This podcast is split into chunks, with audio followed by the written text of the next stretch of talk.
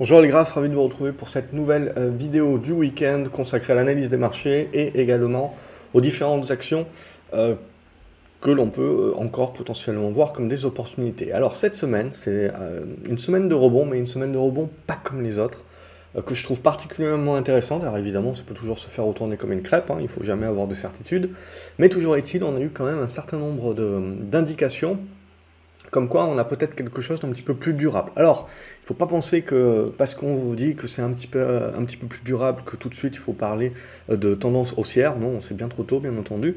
On peut avoir donc ce rebond prolongé dont je vous avais parlé euh, ces, précédents temps. Euh, mais ce qu'il faut bien comprendre, c'est qu'en fait, on peut aussi ne il ne faut pas penser non plus que c'est des trucs qui vont monter euh, en, ligne droite. Et euh, potentiellement, on peut avoir en fait une période de construction qui peut se mettre en place, c'est-à-dire de baisse de la volatilité. Alors la baisse de la volatilité, c'est pas méchant, ça va nous permettre de nous reposer un petit peu et d'attendre éventuellement qu'il y ait un certain nombre de breaks. On va regarder ça ensemble sur euh, les graphiques. Ce qu'on peut se dire également d'un point de vue macro, et c'est là où j'ai fait exprès ces derniers temps pour celles et ceux euh, qui lisent mes chroniques quasiment quotidiennes sur le, site graphcobourse.fr. Si vous ne le faites pas, je vous invite à aller sur le site puisque j'écris des chroniques quasiment tous les jours. Euh, et je peux je dis souvent des choses que je répète pas forcément dans, les vidéos comme je prépare rien. Euh, ça peut des fois j'oublie de dire des choses. Mais en règle générale par écrit j'oublie moins euh, ou en tout cas c'est plus structuré dans ma tête. Donc l'idée, voilà, c'est, euh, n'oubliez pas, voilà, même le week-end, si vous n'avez pas le temps, de revenir sur des chroniques que j'ai pu écrire pendant la semaine, et ça, c'est toujours intéressant, et je le fais moi-même, c'est-à-dire, je, je m'en sers comme journal de trading, hein, tout simplement, c'est-à-dire, je, je, regarde ces chroniques, donc ces chroniques, je les fais pour vous, et bien évidemment, donc n'hésitez jamais à, à, les liker, les partager, tout comme ces vidéos, parce que ça fait toujours plaisir, bien entendu, et ça motive, ça voit que je vois que ça sert, etc., donc je me dis que je vais continuer, donc que je vais appuyer sur certains points, etc. Euh, mais euh, également, pour vous, hein, n'oubliez jamais d'écrire un petit peu, parce qu'au-delà de se dire euh, pourquoi j'ai pris cette position, c'est dans quel état d'esprit j'étais. C'est ça pour moi qui est super important, euh, c'est de, revenir en arrière sur mes chroniques et de lire un petit peu quelle était mon opinion. Donc évidemment, ben, je sais comment la semaine s'est déroulée, et pour éviter de me mentir à moi-même en fin de semaine, je retourne sur mes chroniques et je regarde quelle était, euh, mon opinion. Et très souvent, ce que l'on va voir, c'est, euh, et c'est ce qui s'est passé pour moi cette semaine d'ailleurs, c'est qu'on a des, convictions, convictions de rebond. Hein. J'avais euh, des convictions de rebond depuis, un petit moment, je vous l'avais expliqué. Euh, là, maintenant, évidemment, tous les experts et les analystes euh, vous, expliquent maintenant le pourquoi du comment c'est en train de monter. Mais bon, ça fait partie du travail que l'on doit faire d'anticipation. Et, ce que vous pouvez lire sur Twitter, etc., c'est du commentaire de, marché. Ça, ça ne vous aide pas. Une fois que ça s'est passé, je veux dire, ça ne vous aide absolument pas. Donc ce qu'il faut, c'est se préparer en amont justement pour avoir ces listes, etc. Et, bien comprendre cette, euh, ce raisonnement d'à Et c'est vraiment ça que je voulais vous, pousser parce que sinon vous devenez fou. Parce qu'actuellement on est dans un marché justement où il y a de l'inflation. Et c'est concret, c'est réel, c'est ce qui est en train de se passer. Euh, et on est en train de se demander est-ce qu'on va aller vers plus d'inflation euh, ou est-ce que c'est le pic et on va aller vers moins d'inflation, mais à quelle vitesse aussi hein. Donc euh, pour moi, et on le voit dans la stat chômage, c'est le fait qu'il faut éviter de croire également que tout va se retourner comme une crêpe du jour au lendemain. Non, ça va mettre du temps. L'économie américaine, on le voit, est encore solide.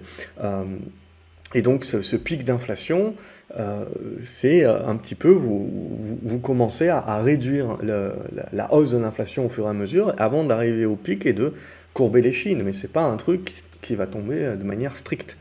Et donc au niveau donc on a l'inflation, ça c'est le réel, et puis le marché, la bourse, c'est une bête humaine qui anticipe.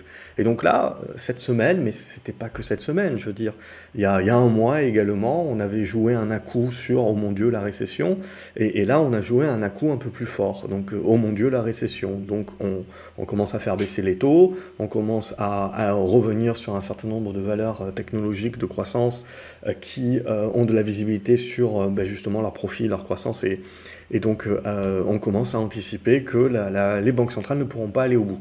Et ce que je vous avais dit dans les chroniques, c'est attention, à ne pas aller trop vite en besogne, parce que avant que les banques, avant qu'on se tape la récession, avant euh, que les banques centrales nous disent hop hop hop, ok très bien, on a compris, on a passé une année à sous-estimer l'inflation, et maintenant qu'on est en plein dedans, on, la surestime, donc on, continue de faire des erreurs, et donc on va plomber, on va plomber la croissance. Mais avant d'arriver à ça, et croyez-moi, la bête économique, même si les cycles ont été accélérés ces, dernières années, ça prend quand même du temps, ça prend des mois. Et donc pendant ces mois, parce que la Fed, si elle a réagi tardivement à l'inflation, c'est parce qu'elle regarde les statistiques économiques retardées.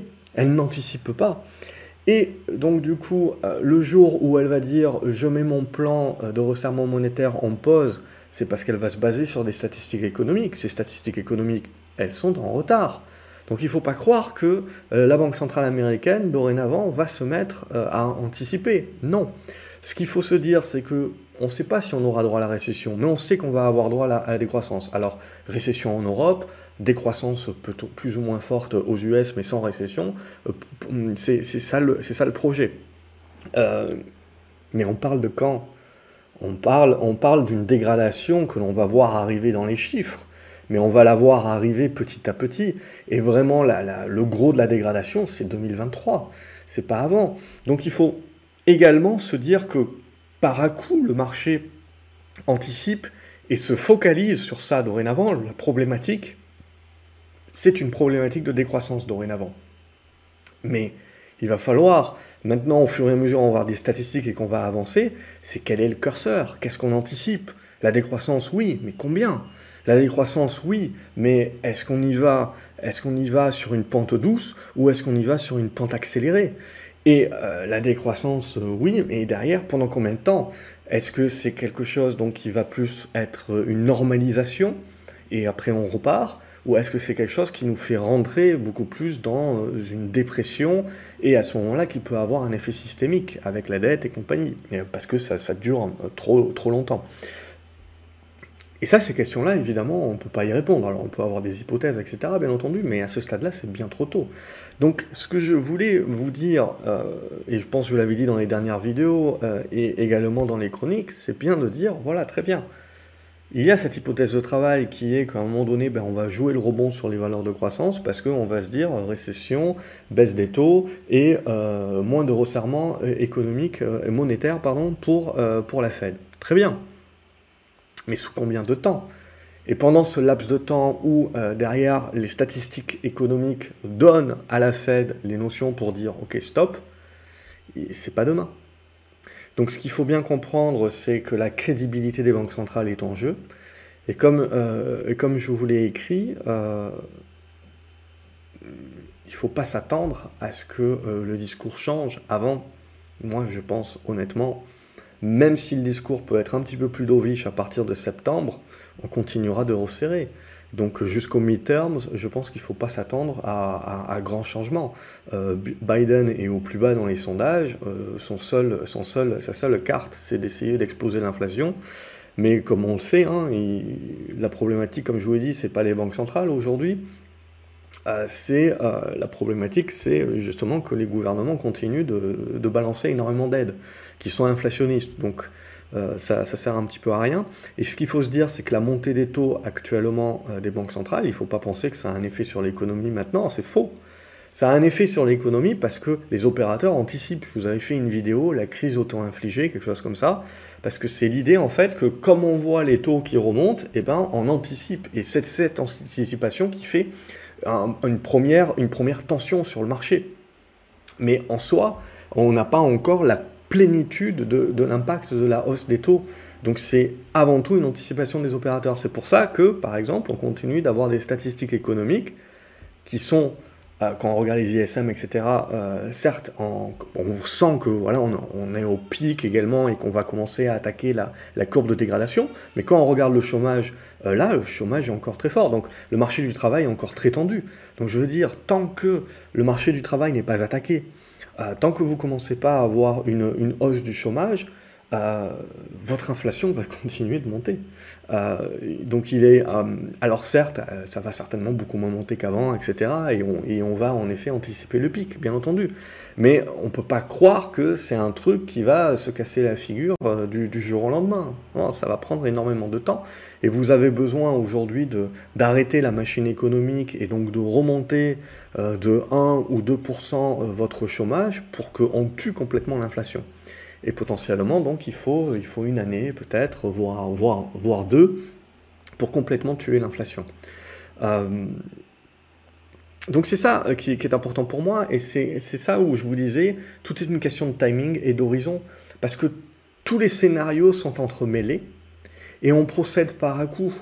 Un coup, les statistiques économiques sont plus solides que ce qu'on pense, et donc bah, ça repousse d'autant euh, la récession, ça repousse d'autant le fait que les banques centrales vont dire stop, euh, donc ça veut dire que ben, en juillet on va l'avoir, on va avoir une hausse de taux. Alors 0,5, 0,75, je partirai sur du 0,5, mais pour moi ça c'est déjà pricé par le marché. Ce qui n'est pas pricé par le marché éventuellement, c'est septembre.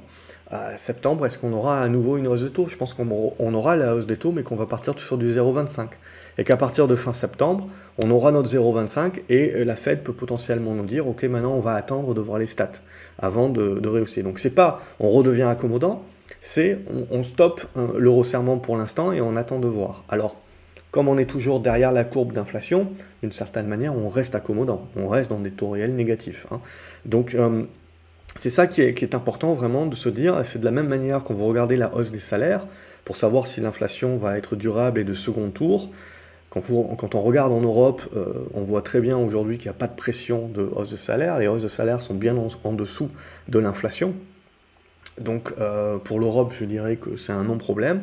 Aux US, par contre, euh, c'est un petit peu plus timoré. On est peut-être déjà dans cette inflation de second tour, mais il faudra avoir confirmation sur la hausse des salaires dans les services. C'est ça qui, qui fera le penchant. Donc on comprend bien également que les banques centrales et les gouvernements aussi devraient être euh, plutôt... Euh, si on veut casser l'inflation, il faut casser absolument très rapidement les choses pour éviter que la population se sente obligée de demander des hausses de salaire. Parce qu'une fois que c'est parti, là, derrière, c'est un cercle vicieux et c'est très difficile d'en sortir. Donc c'est là où on, comprend un petit peu le sentiment de panique et d'urgence. Mais la crédibilité des banques centrales, aujourd'hui, ils vont pas euh, venir maintenant nous expliquer que euh, ah oui, on a cassé l'économie et donc on va arrêter de resserrer. Non, non. Euh, ils vont faire le plan. C'est comme la BCE, elle doit sauver l'euro. On voit que l'euro arrive à parité, donc la BCE également, elle va, elle va resserrer. Bien entendu qu'on a une marge de manœuvre qui est fine, encore plus en Europe qu'aux US. Bien entendu qu'on ne va pas relever les taux jusqu'à casser l'économie. ok? Le discours, bien entendu, est autre, mais parce qu'il faut que le discours soit autre pour euh, également calmer le jeu euh, des, investisseurs. Euh, mais voilà, on est exactement dans ce qu'on pouvait décrire il y, a, y a, deux ans, facilement. La problématique, c'est toujours la même, c'est pas finalement de décrire les scénarios, c'est le timing des vagues et des sous-vagues. Et là, en l'occurrence, vous le voyez bien, c'est on avait la vague inflation et puis on avait des sous-vagues de Roland, euh, on en parlait déjà il y a trois mois. Oui, mais attention quand même, à un moment donné, le problème, ça va être la croissance. Et petit à petit, euh, le marché maintenant est en train de presser que le problématique, ça va être la croissance. Et l'inflation, eh ben, c'est des sous-vagues. C'est-à-dire qu'une stat est un peu plus forte que prévu, et eh ben hop, on se remet, euh, on refait un à-coup sur oh mon Dieu, euh, l'inflation n'est pas prête de partir, et donc du coup, ça repousse un petit peu plus loin euh, tout, tout le, côté décroissance, etc. Et ainsi de suite. Mais ce que je ressens quand même, à, titre personnel, c'est que c'est maintenant le sujet croissance qui a pris beaucoup plus de puissance que le sujet inflation. Donc on, on a changé, en fait, c'est la tendance, ça devient la décroissance. Donc c'est ce qu'on joue en scénario de fond. Et par à-coup, on a des à-coups de retour, de relan d'inflation euh, par rapport à des stats qui sortent. Et, par exemple, la, la, stat chômage a été, euh, pour moi, c'est ce qui, ça valide. On a une stat qui sort, où on voit que l'emploi est quand même très fort, encore une fois, etc. Mais vous avez vu, le marché a réagi comme il devait réagir dans les premiers instants. Mais ensuite, on a revalidé le scénario de fond de décroissance. C'est-à-dire que le marché, si vous voulez, il fait le tri des patates entre ouais, j'ai une stat qui vient de sortir et, qui, c'est une stat qui m'explique que, bon, euh, l'économie US va encore bien, donc la récession c'est pas pour tout de suite. Donc du coup, euh, ma banque centrale va continuer de faire son plan. Donc du coup, euh, mon inflation, elle est quand même là et elle va quand même rester encore forte. Mais après, ce que le marché nous dit là sur la, clôture, on n'est pas encore à la clôture, mais ce que le marché nous dit sur, sur la suite très rapidement, hein, en une heure de cotation, c'est oui, mais ça, je le sais déjà.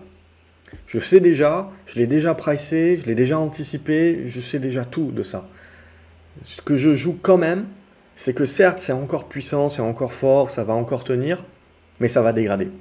Et donc, je suis déjà à, euh, peut-être, je suis déjà en train d'essayer de pricer décembre, décembre 2022 ou janvier 2023, et je suis déjà en train d'essayer de pricer la suite.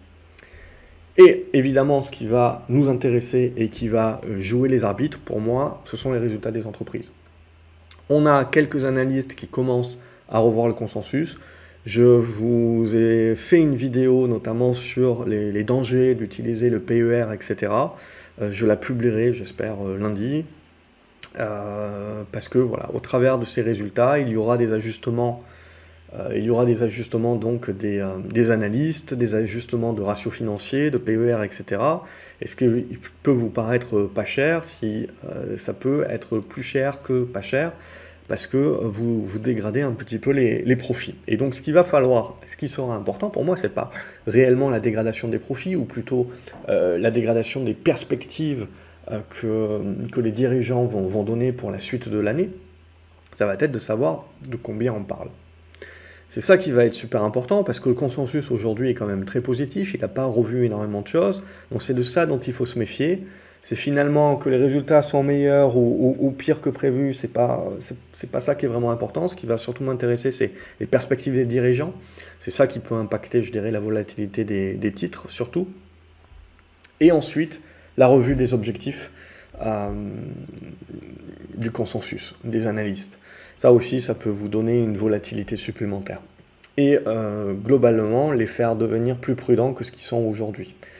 Donc évidemment, on a du mal, euh, la macro est toujours très solide, donc je pense qu'essentiellement, on aura des bons résultats. Mais c'est pas ça qui va être vraiment important, c'est derrière, pareil, jouer en fait la dégradation des six prochains mois. C'est là où ça va se jouer. Donc pour moi, en rôle d'arbitre, parce que s'il y a un truc qu'on n'a pas éventuellement encore pricé, c'est si les résultats sont vraiment dégradés. Alors quand on regarde la macro, on se dit bien que ça va commencer à caler et les dirigeants risquent d'être un petit peu plus euh, pessimistes ou prudents sur la seconde partie de l'année. Et on va faire le tri des patates entre ceux qui résistent bien, qui arrivent à tenir leur marge, et ceux qui se font bouffer les marges déjà euh, par l'inflation et qui n'arrivent plus à, passer des hausses de prix. Et il va y en avoir beaucoup plus que sur les résultats du premier trimestre. Donc c'est ça vraiment pour moi qui sera important. Voilà, on a fait euh, le petit topo là-dessus et euh, je vais peut-être continuer au fur et à mesure qu'il y a des choses qui me viennent en tête, mais on, peut regarder, on peut faire le CAC 40. Donc ce qui m'intéressait sur le CAC 40, c'était ce biseau descendant. On avait une petite oblique haussière aussi, on a joué à se faire peur et ça m'a fait douter euh, mardi. Mais finalement, dès le lendemain, on est repassé au-dessus et on est revenu la revalider. Donc globalement, je dirais qu'au-dessus des 5850 points, on joue le rebond. Après, à plus court terme, je dirais c'est cette zone de gap-là qui est importante également à tenir. Et aujourd'hui, on a fait une séance assez intéressante, c'est-à-dire qu'on est venu consolider, vous le voyez, sur l'ancien, euh, l'ancienne oblique résistance du biseau, qui sert de support, jumelé à la moyenne mobile 20, et on a relancé. Alors, il ne faut pas s'attendre à des 100 et des 1000 là-dessus, mais je dirais que c'est une, bonne phase de stabilisation. Ce qu'il faudra derrière, c'est maintenant, il va falloir confirmer. Et alors, on confirmerait donc en, relançant une, une poussée, et en continuant à la pousser, je dirais, en allant refermer un petit gap ici aux alentours des 6080 et euh, jouer, je dirais, cette zone des 6100. On peut pousser plus haut, etc., euh, bien entendu, mais euh, voilà, je jouerai un petit peu là-dessus à ce stade-là, et, et, après, je jouerai plutôt une phase de, congestion et de construction ici, pour qu'on souffle, pour que ça reste sain. Je n'aime pas avoir des trucs comme ça, parce que ben, en général, ça demande à avoir un truc comme ça après, plus ou moins fort, et à rester dans quelque chose d'un petit peu chaotique, erratique. Moi, j'aimerais qu'on construise euh, le marché. Maintenant, voilà, ce que je ne vous ai pas dit, c'est qu'on va retourner le marché à la hausse. C'est beaucoup trop tôt pour le dire, bien entendu. Euh, donc, euh, et pour moi, tant qu'on ne dépassera pas les 6350 points, on ne parle pas de retournement haussier du marché. Donc, On a une phase de rebond qui peut encore se mettre, mais là aussi, tant qu'on ne dépassera pas les 6002 au, au minimum, c'est du rebond à ce stade. Si on passe les 6002, on joue rebond prolongé jusqu'au 6350. Mais euh, ce que j'aimerais plus voir, c'est de la construction. Donc là, je dirais que c'est quelque chose qui permet, euh, cette semaine est positive, dans le sens où on a peut-être voilà, stoppé l'hémorragie, en tout cas sur cette phase pour une phase intermédiaire. Et dorénavant, au-dessus des 5930, 5950, on a peut-être une construction qui peut nous permettre de jouer un, rebond prolongé vers la zone des 6100, 6002. Et plus il y a affinité, on verra. Au niveau du Nasdaq également, on a eu un bon rebond à l'américaine, c'est-à-dire qu'on avait eu une première poussée. Et ce qui est très important pour moi, c'est bien, bien de voir que ce scénario un petit peu récession, on revient sur les, valeurs technologiques, hein, il date pas de maintenant. Tout le monde évidemment va vous expliquer le pourquoi du comment maintenant. Mais euh, le top départ, il n'est pas là. Pour moi, le top départ, il était là. C'est-à-dire qu'on avait eu une première poussée, ici, sur les mêmes bases de scénario, mais c'était encore l'inflation qui était prédominante. Bam, on a eu la Fed et compagnie qui est venue casser ça. Et en règle générale, c'est ce que je me dis toujours, c'est en fait la première tentative est toujours un échec. La deuxième tentative échoue aussi, mais sa correction ne fait pas de nouveau plus bas et crée une congestion. Et donc c'était le, le, scénario et c'est ce qu'on a créé ici. J'ai douté, j'ai douté au plus mauvais moment, c'était euh, mardi en, en, début de séance. Et ça fait partie du jeu. Euh, j'étais trop gros. En fait, la, problématique, c'est toujours pareil, c'est euh, quand vous êtes surdimensionné, c'est ça qui vous fait douter. Euh, avec des marchés qui sont volatiles, qui plus est sur le Nasdaq. Mais toujours est-il, le scénario voilà, était, était là. Après, c'est l'exécution qui peut pâtir. C'est ce que je vous explique tout le temps. et on gère la taille des positions, c'est ce qui nous permet un petit, peu de, un petit peu plus respecter la discipline. Donc, du coup, graphiquement parlant, on fait la congestion ici, et là, bam, on casse on casse par le haut, on confirme le lendemain, on casse une oblique et on est allé chercher, vous le voyez, cet ancien sommet ici, hop, et on peut maintenant tracer une petite figure. On peut enlever le petit biseau intermédiaire ici, enlever cette oblique là, et maintenant ce qui se passe, c'est une construction de stabilisation à l'intérieur d'un triangle ascendant. On peut toujours casser par le bas, bien entendu, hein, je ne dis pas le contraire, nous restons dans une tendance baissière de fond, euh, mais toujours est-il que ça, pour moi, c'est positif. Et ça sera d'autant plus positif si on prend le temps de construire là-dedans, de valider le support. Et donc, euh, je partirai sur la zone des 11007 pour moi, qui est vraiment importante à tenir. Et tant qu'on va tenir cette zone des 11007, je joue le côté construction pour jouer la cassure par le haut et une nouvelle poussée haussière vers la zone des 12008 et des brouettes.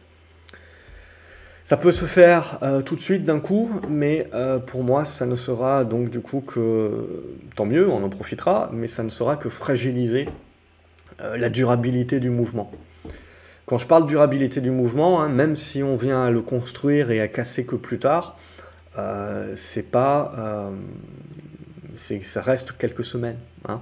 On reste dans une tendance baissière de fond, donc on joue un mouvement qui est plus qu'un mouvement de rebond technique, qui devient un mouvement de rebond, j'appelle ça prolongé.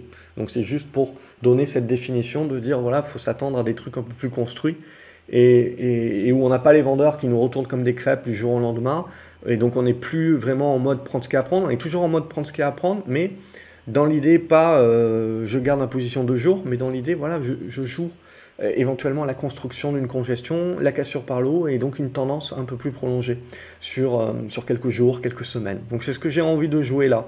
C'est-à-dire j'ai pris suffisamment de, de rebonds en mode prendre ce qu'il y a à prendre pour cette fois-ci essayer de tenir les positions, quitte à sortir, euh, quitte à, sortir à break-even ou légèrement en perte. C'est le jeu, mais maintenant, pour moi, le marché est en train de rentrer dans un moment où on a le droit à nouveau de tenter des poussées un peu plus durables. Ça marche pas, ça marche pas, tant pis, hein, on, sortira. Mais c'est le moment de marcher où justement il faut plus avoir la casquette qu'on avait là ces, deux derniers mois où euh, on était vraiment en mode prendre ce qu'il y a à prendre et on jouait vraiment la volatilité. Là, euh, on conserve un, petit peu plus, on essaye de jouer euh, les constructions et, les tendances. Tout en restant court terme, mais je pense qu'on peut, jouer comme ça. un petit peu plus durable. Le 10 ans américain, on va regarder le 10 ans américain. Donc on a eu, c'est toujours ça qui est le plus intéressant pour moi, donc la peur de la récession, elle est là. Et là, oh mon Dieu, ben en fait, euh, l'économie US, elle tient super bien, donc la récession, c'est pas pour maintenant. Donc du coup, ben, j'ai pas besoin de me couvrir en achetant des obligations. Et donc j'ai mes taux qui, sont, euh, qui remontent et j'ai mes prix d'obligataires qui descendent. Et donc là, l'idée, c'est de se dire, bon, ben, la récession, c'est pas pour tout de suite, donc euh, je, casse, je casse les petites pattes arrière à mon scénario récession et donc retour sur les valeurs de croissance, et je me remets sur des valeurs cycliques. Et donc on a vu les valeurs pétrole, métaux, etc., beaucoup rebondir, on, en reparlera plus tard. Mais l'idée, c'est pas de vous faire balader comme ça tous les jours. Parce que comme je vous l'ai dit, c'est pour ça que j'utilise le terme à-coup. C'est bien pour vous faire comprendre que vous, on va prendre des à-coups. Et c'est normal. Mais ce qui nous intéresse dans ces à-coups et dans ce zigzag, c'est qu'est-ce qu'on est en train de construire. Donc, on sort de Twitter, on sort la tête de Twitter à regarder les analystes nous commenter ce qui s'est passé hier, et on essaye de regarder un petit peu, parce qu'on est très bien. Moi, je suis, on est, tous capables hein, de dire, ben voilà, c'est assez simple. Le marché, il a joué la récession. Là, le marché, il est en train de jouer. Il n'y a pas la récession. Oui, vous êtes sûr, vraiment? Qu'est-ce qu'on est en train de faire là? On a une résistance ici. On a une tendance baissière. Donc, tendance baissière, ça nous explique que la, dynamique de fond demeure une dynamique euh, de hausse des taux. Mais pour autant, en fait, ce que l'on a pour l'instant, tant qu'on ne fait pas un truc euh, méchant comme ça, là, évidemment, euh, c'est de la construction.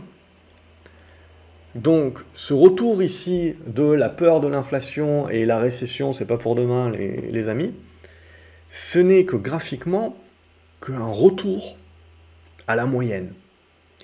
Évidemment, j'ai envie de voir qu'on tienne ici. Parce que si on tient ici, qu'on relance ici et qu'on commence à faire du zigzag, bam, on va avoir un moment, on va avoir les deux scénarios qui s'entrechoquent et qui ne, il n'y en a aucun qui est plus fort que l'autre.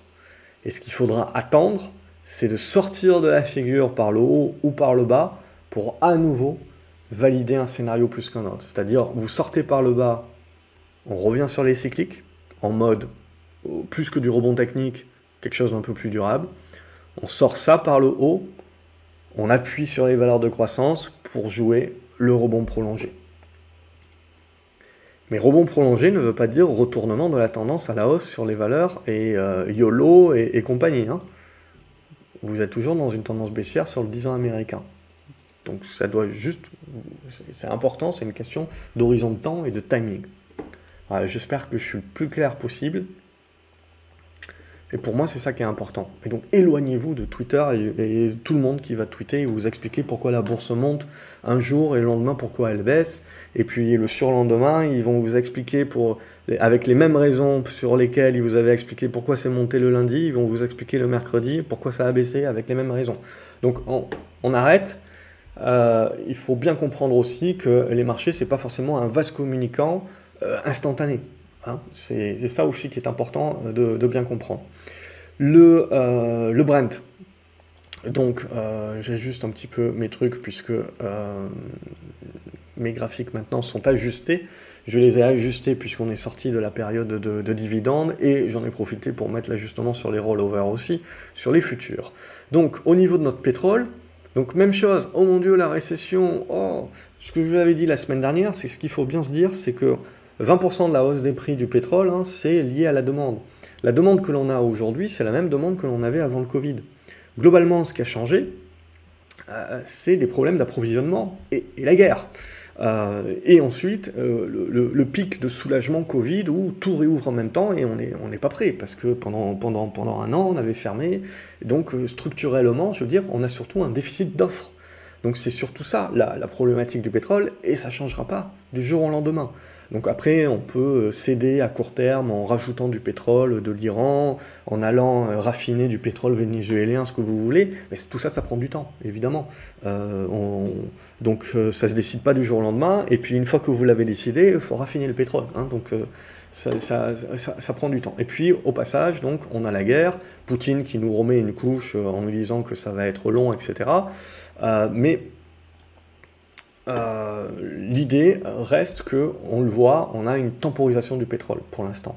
Et ce qu'il faut bien se dire, c'était ce que je vous avais dit, voilà, c'est pas parce qu'on a peur de la récession qu'il faut croire que le Brent va se casser la figure euh, d'une manière très forte, puisque bah, la, demande en soi, oui, peut se faire un petit peu euh, casser les pattes arrière, mais pas non plus euh, énorme. Et puis regardez les gouvernements, bouclier machin, chèque cadeau, donc je veux dire, c'est malheureux, mais on dépense de l'argent public pour, pour se maintenir dans une, pression inflationniste. Et puis en plus, pas de bol, la grosse problématique, c'est l'euro. L'euro arrive à parité, donc euh, ça ne nous aide pas. Ça ne nous aide pas, et donc la, BCE a intérêt à frapper. Donc du coup, au niveau de la BCE, et c'est là où il y a peut-être un coup à jouer sur le rebond des banques, qui avait pris un shoot, même chose, parce que, oh mon Dieu, la récession. Mais là, on joue le rebond, parce que la récession, bah, elle est peut-être pas pour tout de suite, elle est peut-être pas aussi puissante que ce que l'on croit. Et euh, en attendant, on a la BCE qui va devoir frapper fort parce qu'elle a besoin de soutenir l'euro. Donc elle va peut-être partir sur du 0,5 direct.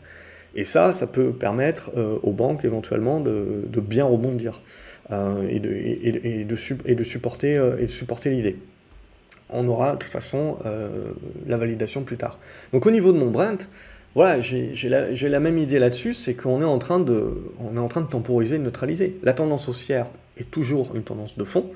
Euh, on a validé le support ici aux alentours des 98 et de brouettes, et on est en train de faire le rebond. Mais on va bloquer ici.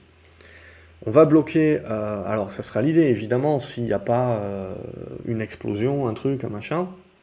Mais l'idée c'est qu'on bloque ici et qu'on commence à naviguer ici et à un moment donné qu'on casse par le bas pour une nouvelle X ou Y, ça n'a pas besoin d'être la récession, mais en gros, le pétrole peut très bien baisser parce qu'à court terme, il se dit euh, qu'il a un petit surplus d'offres qui lui permet de répondre à la demande, ou sa demande est dégradée.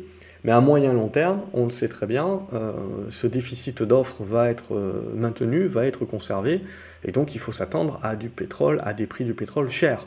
Je rappelle que un pétrole cher, ce n'est pas un pétrole à 110 dollars, c'est un pétrole très cher ça. Un pétrole cher, c'est un, pétrole déjà à 60-70 dollars. C'est un prix, on en avait parlé euh, pendant longtemps, c'est un prix qui satisfait tout le monde, 60-70 dollars.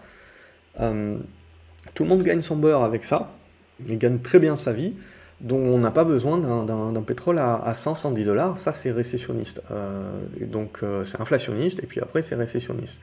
Donc voilà, l'idée c'est de calmer le pétrole un petit peu, mais ne pas croire que euh, ça va se retourner comme une crêpe et que ça va devenir une tendance baissière. Non.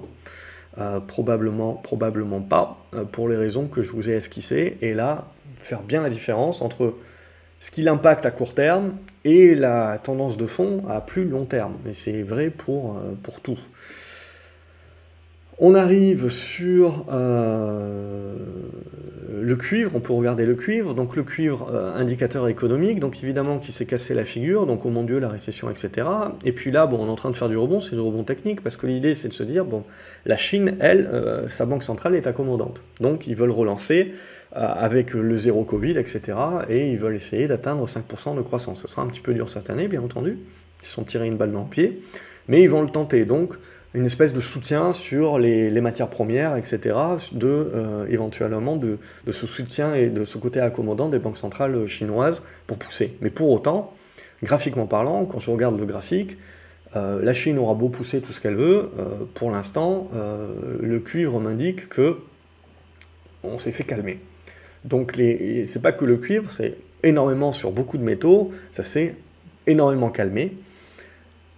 Je pense qu'il faut y voir de la désinflation, mais il ne faut pas y voir de la déflation euh, comme prochain target, parce que pour moi, même si en effet on revient sur les niveaux des 3 dollars, euh, par exemple sur le cuivre, ce qu'il faut bien se dire en fait, c'est que je pense qu'on est dans un nouveau normal, où avant on était habitué à des prix du cuivre par exemple qui fluctuaient entre 2 et 3 dollars, et maintenant il va être, falloir s'habituer entre 3 et 4 dollars par exemple.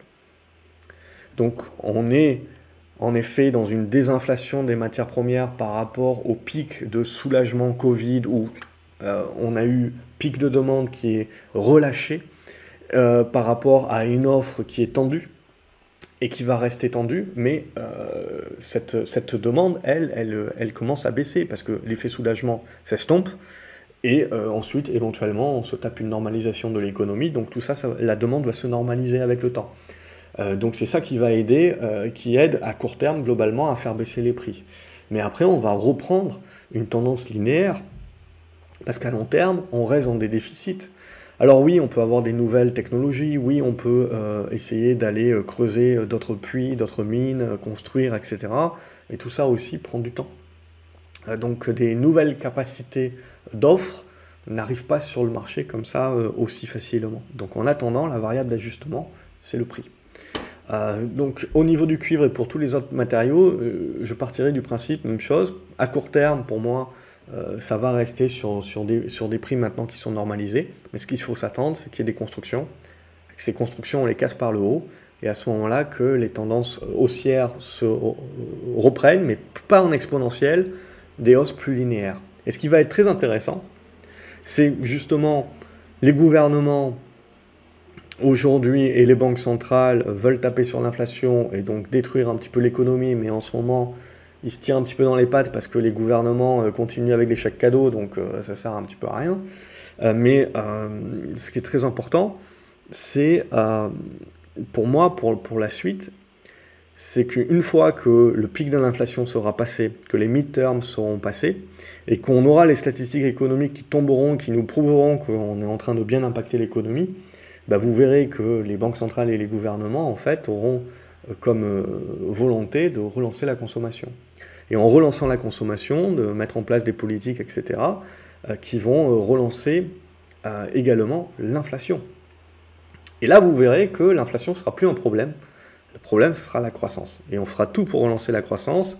Et tant pis si ça relance également la hausse des prix. Donc c'est ça le prochain scénario pour moi à jouer. Mais c'est un scénario dans un an, un an et demi. Vous voyez et, et on, jouera et on se répertera les, histoires dà en attendant que le marché se fasse une idée. Donc les à-coups, c'est quand vous êtes en train de normaliser le truc, c'est quand, ce quand vous êtes en train de construire une construction, une congestion.